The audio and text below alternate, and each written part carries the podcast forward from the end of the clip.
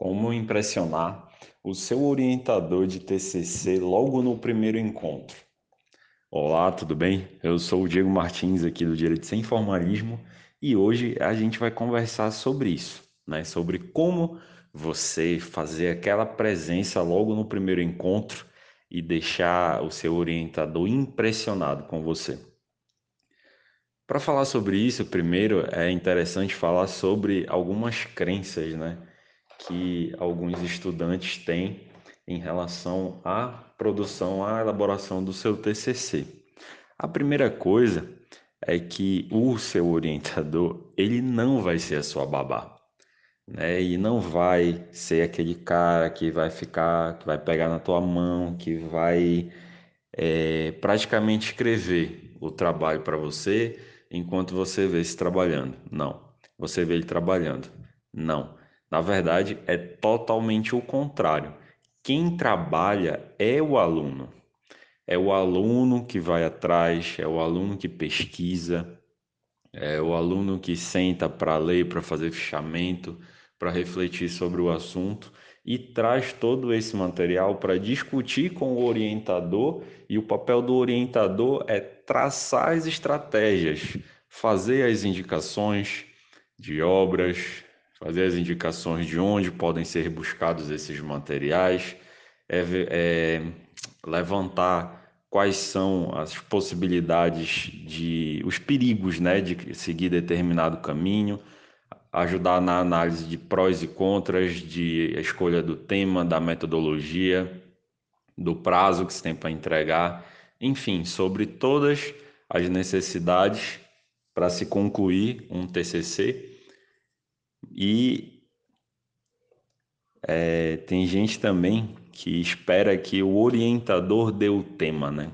Bom, o orientador ele pode até te sugerir um tema.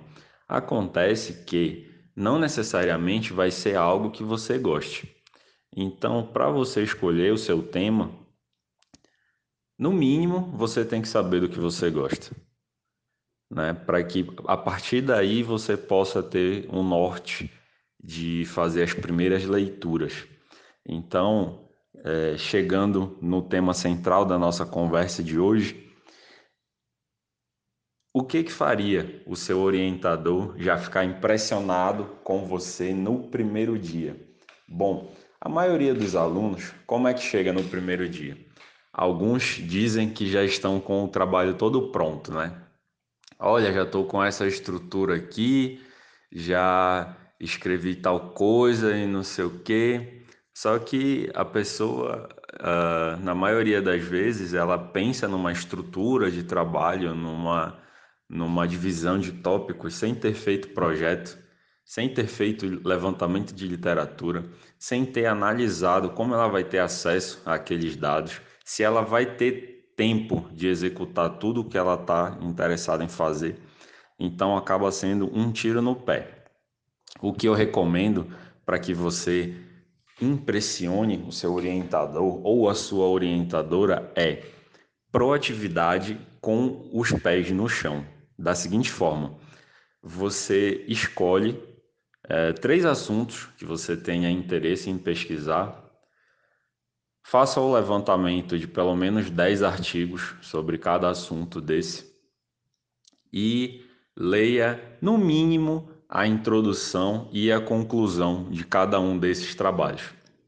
A partir daí, você vai começar a ter um panorama geral sobre o que vem sendo pesquisado, sobre o assunto que lhe interessa Uh, vai ver também as metodologias que as pessoas costumam utilizar e que você vai poder utilizar de base para escrever o seu trabalho também. Em posse dessas informações, você vai já é, no primeiro dia para conversar com o seu orientador e expor esse panorama geral que você tem. Né? Que olha, eu verifiquei em tal lugar essas e essas informações, verifiquei que tem fulano, ciclano e beltrano que são os autores mais, é, mais citados nesse tipo de pesquisa. Os pesquisadores costumam utilizar essa metodologia, essa abordagem, eles acessam os dados dessa forma e eu gostaria da sua ajuda para escolher isso ou aquilo para me ajudar a analisar os prós e os contras. Então, com isso, você vai mostrar que você é um aluno diferenciado, que você é um aluno interessado, que você é um aluno que vai atrás das informações e que tem interesse né, em aprender. Você precisa apenas de alguém que lhe dê um apoio para seguir nessa caminhada, beleza? E essas foram as dicas de hoje. A gente se vê por aqui. Um abraço.